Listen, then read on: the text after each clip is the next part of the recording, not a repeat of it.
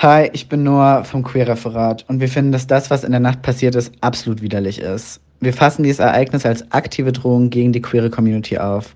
Die Verbreitung der Falschinformationen kann lebensgefährliche Folgen mit sich bringen und wir gehen davon aus, dass die Hemmschwelle zur Gewaltbereitschaft innerhalb Bonns langsam aber sicher sinkt.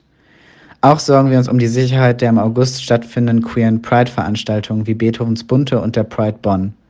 Diese Sicherheit lässt sich sicher nicht nur mit einem erhöhten Polizeiaufgebot erreichen. Da müssen Awareness-Konzepte erarbeitet werden, wie wir den Demozug, aber auch die einzelnen mehrfach marginalisierten Personen schützen, ohne das Risiko an Polizeigewalt zu erhöhen. Wir fordern eine konkrete öffentliche Positionierung der Stadt Bonn und dass diese mit queeren Vereinen in den Dialog geht hinsichtlich potenzieller Schutzmaßnahmen und Räume.